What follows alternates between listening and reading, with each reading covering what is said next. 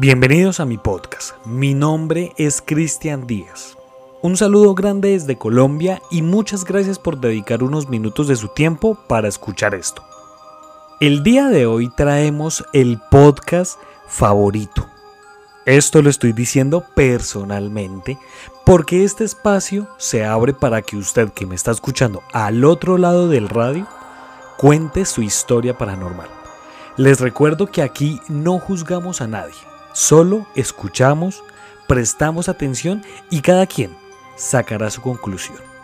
Así que si usted tiene alguna historia paranormal, por increíble que parezca, le pido que por favor no la cuente en un audio o escrita y nos la envíe a nuestro correo colombiaparanormalpod.gmail.com Lo repito, colombiaparanormalpod.gmail.com sin dilatar más este inicio de podcast, le pido que por favor se ajuste los audífonos y sea bienvenido.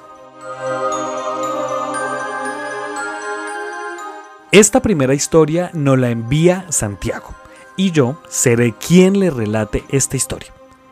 Mi historia sucede hace muchos años atrás. Actualmente tengo 24 años y para ese entonces no debía tener más de 9 o 10 años. En ese momento vivíamos en un apartamento en la localidad de Suba, en Bogotá. Vivíamos mi mamá, mi papá y mi hermano. Y en ese entonces mi hermano y yo aún compartíamos habitación, ya que la otra habitación disponible era muy pequeña y estaba ocupada con otros muebles. Resulta que una noche, ya siendo bastante avanzada la noche, me desperté de un golpe y con una extraña sensación de miedo. Era un miedo indescriptible Nunca había sentido un susto igual. No sabía cómo reaccionar. Solo sabía que sentía miedo y que algo estaba pasando. Yo, como buen niño, escondí mi cabeza entre las sábanas, cuando de pronto escuché cómo se abría la puerta de mi habitación.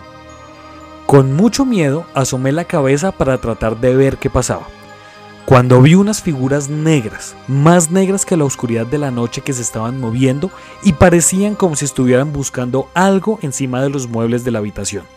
Yo veía cómo se movían y también nos estaban observando. Sin embargo, los movimientos de estas sombras eran como si no querían que fueran descubiertas o que fueran a atacar al primero que los viera. En ese momento yo pensé que nos estaban robando, pero no podía gritar y tampoco me podía mover. Tiempo después entendí que fue mi primera de muchas otras parálisis del sueño. Después de un tiempo me quedé dormido. Esa mañana al despertar miré toda la habitación y todo el apartamento para ver si nos habían robado algo. Por mucho tiempo pensé que solo fue una pesadilla, pero más adelante empecé a tener varios sucesos que no podía entender. Todos relacionados con la parálisis del sueño y ocasionalmente con sombras o cosas que se mueven. La siguiente ocasión que me pasó algo parecido fue una noche en la que estaba muy cansado y me dormí apenas toqué la cama. Recuerdo que a eso de las 2 de la mañana me desperté nuevamente de golpe y con mucho miedo. Sentía que algo pasaría, que algo no estaba bien. Acto seguido suenan dos disparos afuera de mi casa. Nuevamente no me podía mover y desperté al día siguiente. Esa mañana me enteré que habían asesinado a uno de los dueños de una olla que había en el barrio, pero de inmediato supe que algo me había despertado para escuchar ese suceso. También sé que no me despertó el ruido antes de los disparos, pues fue desde un carro que rápidamente y aún en movimiento disparó a aquel sujeto. Dentro de ese apartamento viví y sentí muchas cosas. Cuando ya tenía mi propio cuarto, sentía que algo me observaba o me acompañaba. Muchas veces ya no tenía miedo, pero tampoco podía sentir muchas cosas. Para finalizar, siento que en algún momento me quisieron hacer algo, puesto que de un momento para otro empecé a tener muchos problemas en los lugares donde yo estaba. Por ejemplo, mi habitación era la más fría del hogar, la que más mosquitos y zancudos atraía. A veces, a mitad de la noche, empezaba a sentir un olor nauseabundo que no tenía explicación. Esta segunda historia nuestro oyente o nuestra oyente prefiere tener su identidad anónima. La historia comienza así. Un día estaba en el patio de mi amiga. Allí había una puerta que estaba cerrada y no le dimos mayor importancia hasta que me fijé que en el suelo del patio había una llave. Levanté la llave y se la mostré a mi amiga. A ella se le ocurrió que la probáramos en la puerta. Yo al principio le dije que no, que mejor siguiéramos hablando, pero ella insistió hasta que yo accedí a abrir esta puerta. Para mi sorpresa, fue esa llave la que abrió la puerta. Ella y yo nos sorprendimos. Yo personalmente soy un poco miedoso o miedosa, así que le dije a mi amiga que si ella quería ver qué había, ella misma tenía que ir. Ella con gusto aceptó. Cuando se acercó a la puerta, dio un grito y salió corriendo hacia la casa. Yo la seguí y le pregunté que qué le pasaba. Me dijo que había visto una clase de figura blanca y que no venía de ninguna luz, de ningún reflejo. En ese momento ella decidió volver. Yo estaba con mucho temor y le dije que no, pero ella insistió que la acompañara una y otra vez. En la segunda ocasión ella vio lo mismo. Sin embargo, olvidé mencionar que en ese patio había un peluche de una bruja colgada. Yo sentía que esa energía rara provenía de esa bruja. Esa bruja tenía un aspecto un poco espeluznante. Sin embargo, después de eso, decidimos no volver a abrir esa puerta. Pero ahora tenemos la incertidumbre de qué sería esa sombra blanca. Sin embargo, dejamos las cosas así. En esta siguiente historia no seré yo quien la relate. Esta historia la cuenta Valentina. Esta oyente nos manda su audio de la historia de las cosas que le han sucedido a ella. Entonces, escuchemos con atención. Hola, yo soy Valentina, eh, esos son mis relatos cosas que me han pasado en lo largo de, pues, de mi vida. Tengo 23 años, entonces pues me han pasado ciertas cositas allí, todas raras. Em, la primera. Bueno, resulta que mm, yo soy de pueblo, de pueblo, entonces pues eh, por ende nosotros creemos mucho en los espantos, en brujas, en cosas así, pues por lo, por lo general en mi familia se cree mucho eso. Entonces resulta que nosotros vivíamos en una casa que estaba en el pueblo. Esa casa tenía pues garaje, y aparte de ese garaje tenía tres habitaciones. El garaje lo usábamos como habitación. Y en ella dormíamos mi hermano y yo. Em, recuerdo que en las ventanas de la, del garaje, eso quedaba saliendo para la calle, obviamente eh, empezaba a escuchar como arañazos, como toquetes en las ventanas. Cuando yo escuchaba eso era una madrugada literal. Entonces pues yo veía a mi hermano y mi hermano estaba totalmente profundo, dormido o no estaba porque a veces mi hermano no se quedaba en la casa. Cuando eso pasaba y mi hermano no estaba, pues yo corría para la habitación de mi mamá. Mi mamá dormía en la última habitación de la casa. Entonces, pues para llegar a la habitación de mi mamá tenía que cruzar la sala, las otras dos habitaciones, la cocina y pues casi llegar al patio. Em, recuerdo que ese día yo tenía como unos 11 o 12 años. Esa noche, esto pues yo me levanté y pues escuché esas arañazos y pues no sé, yo como que me quería ir corriendo para donde mi mamá. Recuerdo que salí de la habitación y lo, que, lo primero que veo en el pasillo, casi llegando a la habitación de mi mamá, es como un perro o un oso, no sé, una, una vaina negra, me acuerdo que era de tres patas y tenía los ojos súper rojos, o sea, tenía los ojos color rojo pasión, literal, mejor dicho, se estaba brillando, yo me quedé ahí plantada como tres segundos y luego me fui para la cama, em, me empecé a, mejor dicho, me puse las cobijas encima y tenía mucho miedo. Entonces recuerdo que también tenía un peluchito que uno le estripaba, o sea, como el que les pichaba. Y salía la canción de El ángel de la guarda, o sea, como la oración. Yo los piché y los piché y los piché hasta que me quedé dormida. Em, luego al otro día le dije a mi mamá, mami, mire qué pasó esto. Y mi mamá me dijo, eso era porque usted está muy dormida, de pronto lo vio y pues En ese momento pues yo no, pues, a ver, tenía 10 años, eh, perdón, tenía 11 años, entonces pues yo como, bueno, lo dejé pasar, bueno, no me siguió pasando más en esa casa. Luego mi mamá y yo nos mudamos para um, otra casa, mi mamá, mis hermanos y yo. Em, en esa casa sí pasaron sucesos raros, no solamente a mí, sino a ella también. Recuerdo que una vez para irme a estudiar yo me levantaba muy temprano, tipo 4 y 30 de la mañana o tipo 5 de la mañana. Me levantaba a bañarme y a irme a estudiar porque pues entraba en la mañana. Ese día me estaba bañando y yo escuché que la puerta la azotaban, literal, estaban que tumbaban la puerta, golpes, ta, ta, ta, ta, ta, ta, ta. Yo pensé que era mi hermana menor. Entonces yo, Carol, no moleste más, Carol, no golpee, Carol, que quiere, no joda, no moleste. Em, abrí la ventana, o sea, perdón, abrí la puerta y me di cuenta que no era ninguno. Entonces mi mamá me dijo, ¿qué pasó? Ella estaba en la cocina preparándome el desayuno y pues yo, mami, es que Carol está golpeándome la puerta. Yo me dijo, pero si Carol está durmiendo. Cuando me dijo, mira en mi cama, yo fui miré, me asomé a la habitación de mi mamá, que quedaba pues siempre un poquito, o sea, en esa habitación mi mamá siempre quedaba un poquito retirado del baño. Miré y mi hermana estaba totalmente profunda. Entonces mi mamá me dijo, ¿qué pasó? Yo le dije, no mami, yo no sé. Bueno, eso dejamos pasar. Otro día, eh, yo creo que fue en la tarde, Em, yo también me estaba bañando.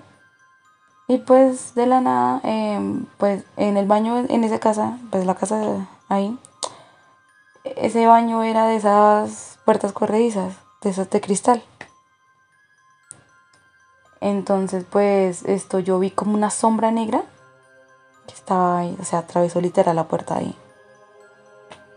Entonces pues yo empecé a gritar, mami, mami, venga, mami, venga, mami, venga, mami, mami, mami. Nadie llegaba a la puerta porque la puerta pues mm, ni siquiera golpear, ni abrirla, ni nada. Entonces pues bueno, me seguí bañando. Yo como de pronto la mente me está jugando una mala pasada, no sé. Em, seguí viendo esa sombra. Sí tenía aspecto humano, o sea, se veía la sombra de una persona. Cuando yo dije, pues no sé, o sea, yo empecé a gritarle tres mami, mami, a llamar a mi mamá, mi mamá nada que venía, ok. Yo dije, bueno, de acuerdo, salí, abrí la puerta y, mi, y pues yo cerré otra vez, o sea, como que fue fuera de la ducha, miré del sanitario y pues yo no vi ninguna sombra. Entonces como, o sea, yo pensé, el vidrio es muy grueso, quizás solamente se, se, em, se ensució por el lado donde yo estaba bañándome.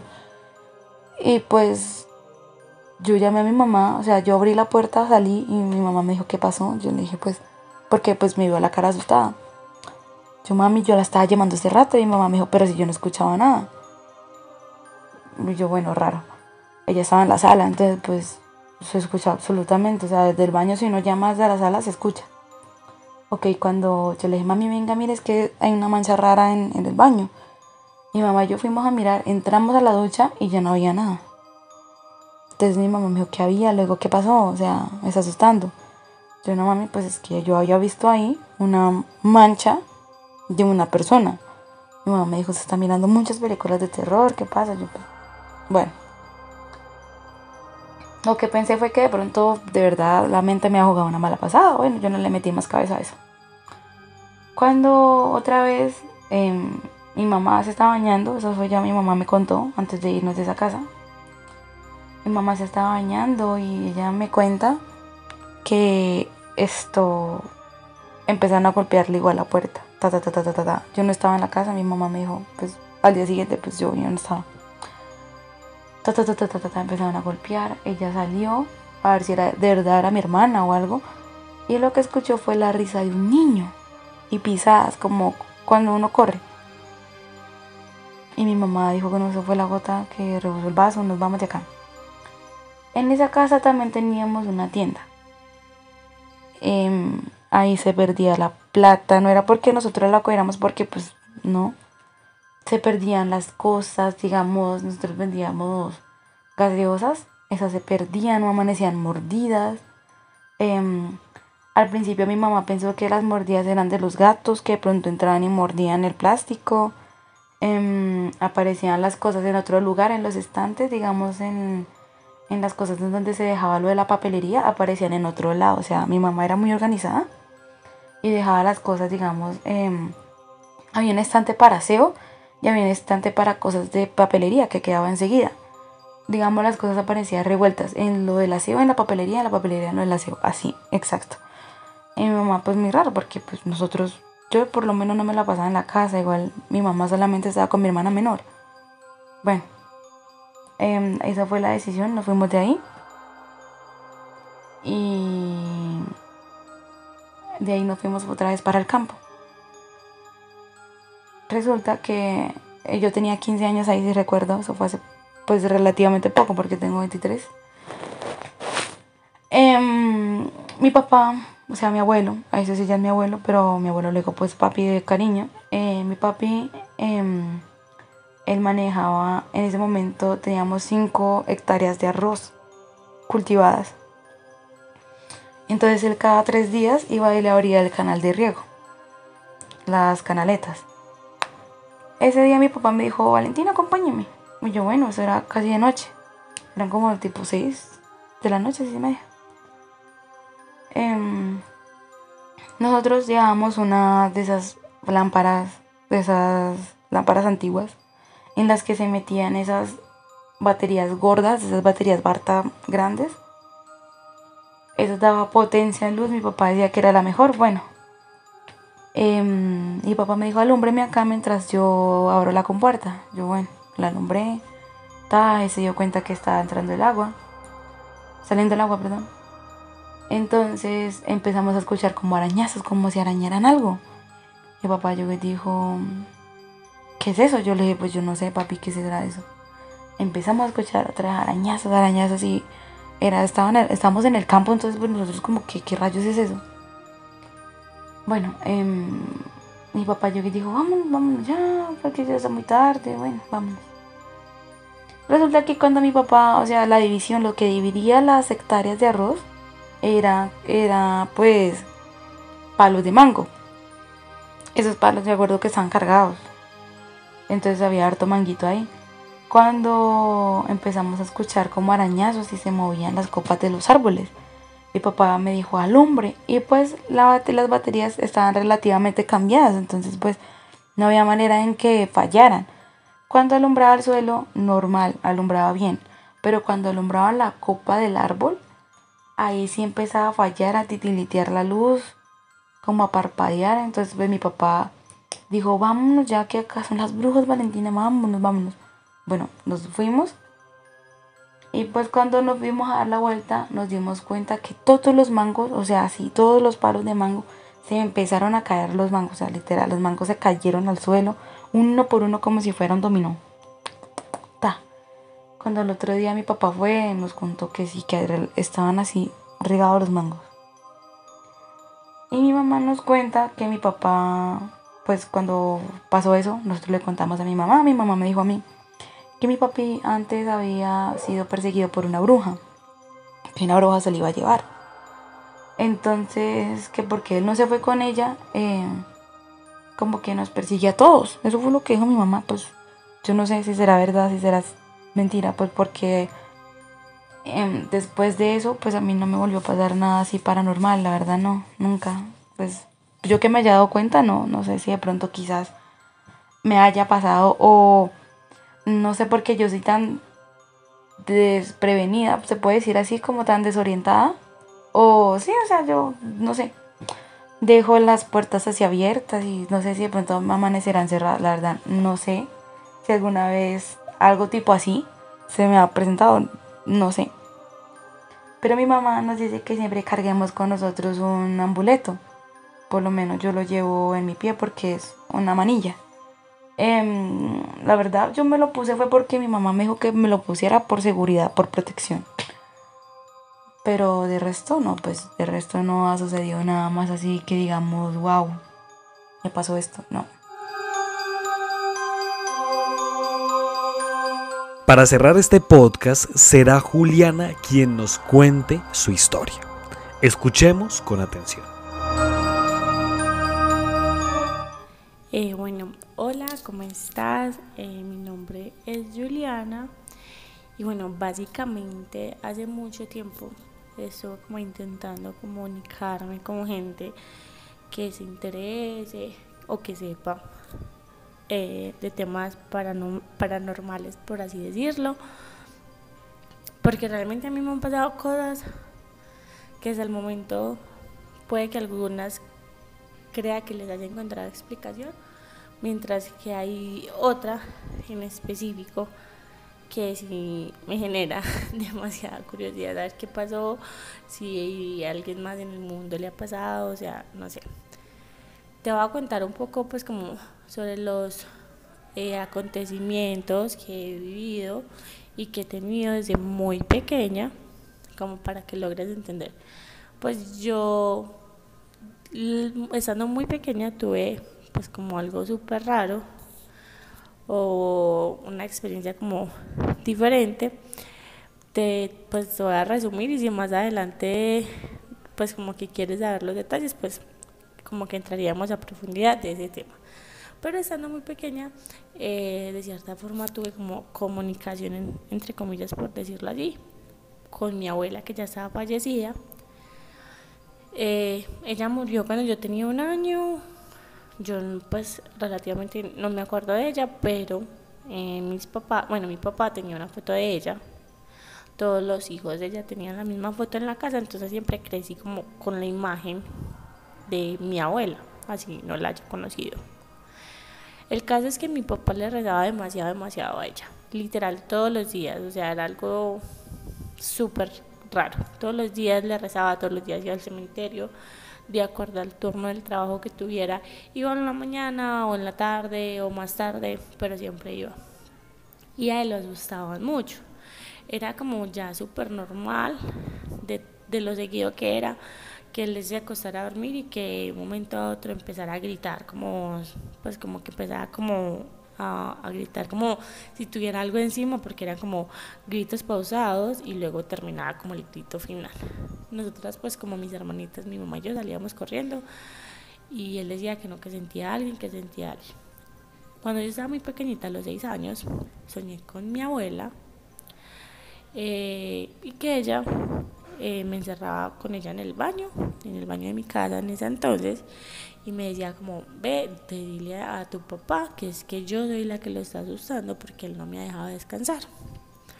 Lo particular del sueño no fue como tal el sueño, sino como, como se desenvolvió y porque ella y yo estábamos encerradas en el baño y por debajo de la puerta del baño entró una lucecita, se formó como otra ella, pero irradiaba luz y, y se la llevó pero era como la hermana gemela y se la llevó. Fue súper pues, super raro, yo me levanté muy asustada porque estaba muy pequeña. Le conté a mi mamá el sueño, a mi mamá le pareció raro, ella se lo compartió a mi papá y como que él le quedó sonando y él dejó de redarle tanto y ir tanto al cementerio y la verdad no lo volvieron a asustar. Eh, desde pequeñita, pues como que se fue el primer suceso raro que tuve en mi vida. Se desenvolvieron muchos otros, me cambié de ciudad. En la casa donde vivía actualmente me asustaban demasiado, sentía como ese parálisis del sueño, súper, casi que todas las noches. Y lo más raro, que es lo que, pues a lo que te, te vengo como a preguntar, eh, permíteme. Lo más raro fue que yo tenía, no sé, nueve años aproximadamente. Yo estaba en cuarto de primaria, cuarto, quinto, no, en quinto de primaria. Fue un día normal de clases, en semana, estudiaba en horas de la tarde, entonces me levantaba un poquito tarde, no tenía que madrugar tanto y mi rutina siempre era la misma me levantaba, iba a la habitación de mi mamá, pues iba al baño, iba a la habitación de mi mamá, hacía pereza con ella un ratico y luego pues ya me organizaba para ir a estudiar. Ese día me levanté de mi cama, mi habitación era solita pues para mí. Fui al baño y cuando estaba en el baño que estaba sentada en el sanitario y me estaba como bostezando, estiré la mano y la mano izquierda en el contrabrazo, por decirlo ahí, por decirlo así, disculpa, vi letras. O sea, pues, o sea, si las personas que lo vivieron conmigo no estuvieran ahí, yo diría que me lo inventé. Pero tenía la mano rayada desde el doblez como del brazo hasta la muñeca. Desde ahí escrito, pero párrafos, o sea, literal letra, pero ni siquiera era español, no era inglés, era algo rarísimo. El caso es que yo en ese momento no me entré a entallar, sino que yo me asusté un montón. O sea, yo creo que me subí los pantalones y salí corriendo de mi mamá, gritándole. Y yo, mami, mami, mami. Le mostré el brazo. Ella se asustó un montón y ella lo primero que hizo fue levantar a mis hermanas. Las levantó y les preguntó que quién me había hecho eso, que quién me había rayado, que, que por qué. Y ellas, no, mami, pues no, pues por qué o qué, no, nosotros no lo hicimos. Y pues ya, ya como que al no encontrar una razón lógica y, y al ver que yo tampoco, yo me empecé a llorar, yo era como, mami, ¿qué hago? Y ella como que en su miedo y pues en ese entonces que no había un celular o que bueno teníamos un celular pero era como el de mi papá y en ese entonces él estaba trabajando pero pues no había como la tecnología que hay hoy en día o la, la facilidad de acceso como no sé, a, consultar o a pedir ayuda. Ella en ese instante lo único que pensó fue en borrármelo. Yo recuerdo que eran letras, como te digo, no era español, no era inglés, eran como jeroglíficos. El color de la tinta era, no sé, como un rojo, como color óxido, como cuando algo se oxida, que queda como un rojo naranjado raro así tal cual. Pero era algo, o sea, súper lleno el brazo de letras, como si hubiera un mensaje y era un mensaje largo. Y como el susto, y mi mamá empezó a ahorrármelo, pero ella me echaba aceite Johnson, eso no me lo quitaba. Me echaba jabón, me echaba alcohol, y pues yo soy muy blanquita, entonces yo era con la mano roja y eso no me quitaba. No salimos a pedir ayuda, o sea, no, como que fue en cuestión de de segundos el tema del desespero, el desconocer del tema, que ella como que me lo borraba y me lo borraba y me lo borraba, hasta que finalmente después de mucho me lo borró. Yo lloré y lloré y lloré, igual yo tenía que ir a estudiar. Entonces pues me, me empecé a organizar como en medio de mi trauma, por así decirlo, para el colegio, mientras mi mamá como que se le ocurrió llamar a un amigo, un amigo como que, que sabía cosas, no recuerdo bien, y pues él obvio la regañó, le dijo que porque me lo había borrado, que, que pues que no lo debía haber hecho, que iba a haber pedido ayuda, que pues en ese entonces lo que le dijo fue como debiste haber ido a la Universidad de Antioquia, ya de pronto en la universidad alguien sabía qué hacer, se investiga, no sé si, se investiga porque es que eso no es normal. Mm, pues como no, como ya se había borrado, no se tomó fotos, no nada, eh, él le dijo a mi mamá, pues no sé, yo soy, solo repito, le dijo a mi mamá como, pues no sabemos quién le hizo eso a la niña, pero algo sí es claro, que no era de este mundo. Puede que para bien o para mal, para que le diera un mensaje a alguien, para que evitara que pasara algo, para que hiciera que pasara algo, pero lo que haya sido la entidad, la persona, porque pues se supone que nosotros nos podemos comunicar con los muertos, también los muertos se pueden comunicar con los vivos, pero pues igual hay que hacer muchas cosas. Lo que haya sido que me haya copiado el mensaje a mí fue en vano, fue en vano porque pues yo lo ignoré completamente y lo borré. Entonces él me decía, pues no, yo le recomiendo que no deje a la niña sola, que todo el tiempo esté acompañada, ella para bañarse, para entrar al baño, para llevarla al colegio, siempre acompañada por una semana, como para ver que no le vaya a pasar nada. Y desde ese día, durante toda esa semana, cuando yo me iba a bañar, alguien se sentaba afuera, pues como de la, de la cabina, a ponerme cuidado. Todo el tiempo, todo el tiempo yo pues estoy como acompañada y nunca supe, nunca supe, me encantaría y me muero de ganas, la verdad, por saber qué, qué fue, qué sucedió, pues no, o sea, no, no le encuentro lógica. Y como te digo, pues me encantaría como que un experto del tema dijera, ves, estás hablando mierda y te lo inventaste o no, si es real o pues analizar y llegar más allá. porque la verdad, pues como te digo, si mi mamá o mis hermanitos no contaran esa historia, yo diría que, que es mentira. Yo les diría como madre que me hagan, no sé, una prueba a ver si estoy diciendo mentiras, si me lo estoy inventando, pero fue como algo súper, wow, digo que a veces pienso como, ¿y si no me lo hubiese borrado y lo hubiera hecho público y si hubiera investigado qué hubiese cambiado, qué hubiera sido diferente, no sé. Bueno, y ya como pues para finalizar, uno pues he tenido muchas cosas raras la verdad por contar y es muy complejo hablar de este tema porque normalmente uno está rodeado de gente muy escéptica que ese tipo de cosas como que, ¿qué? pues no es esta persona tan rara lo que está hablando pues nada que ver, ¿cierto?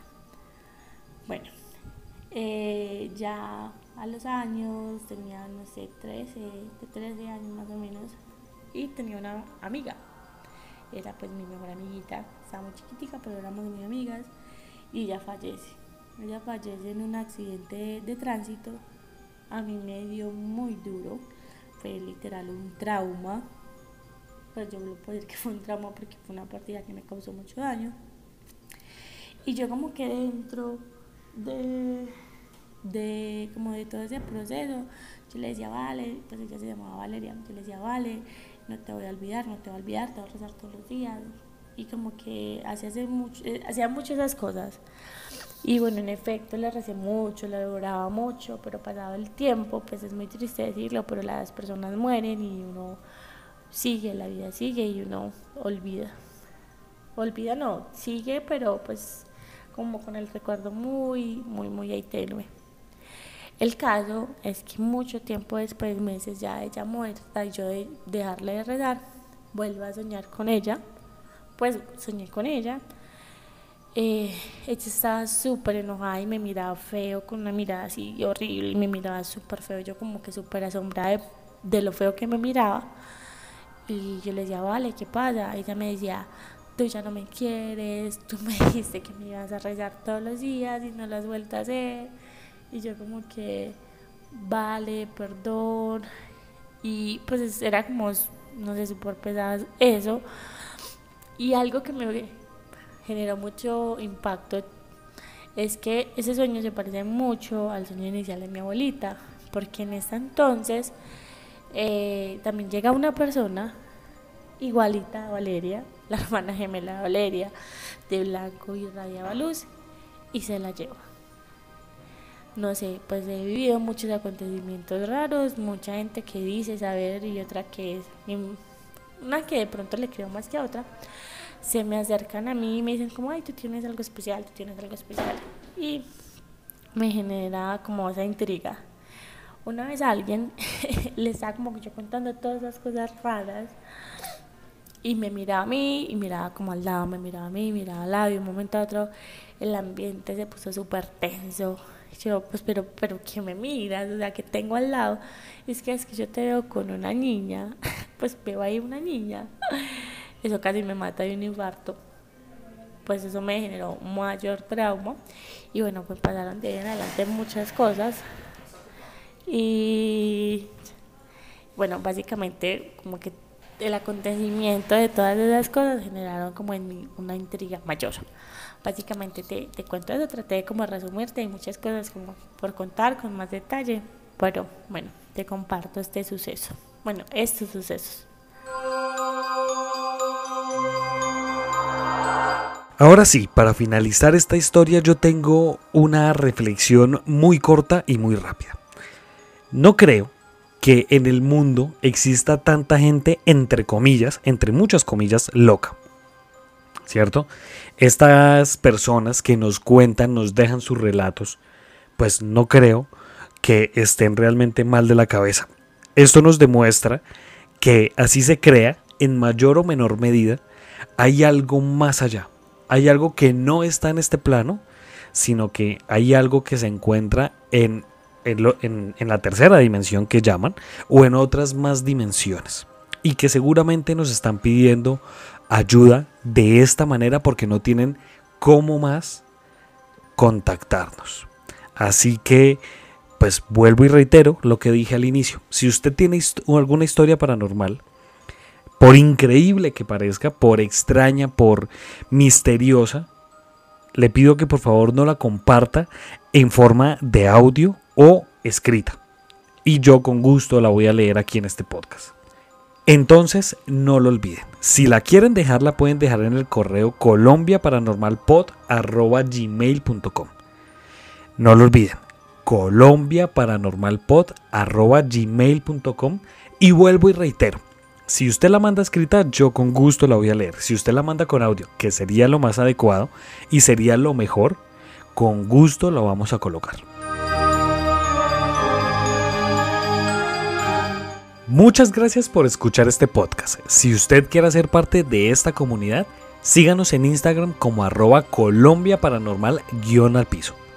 Allí puede estar al tanto de todo nuestro contenido. Muchas gracias, nos estaremos encontrando en otro caso misterioso de la Colombia Paranormal.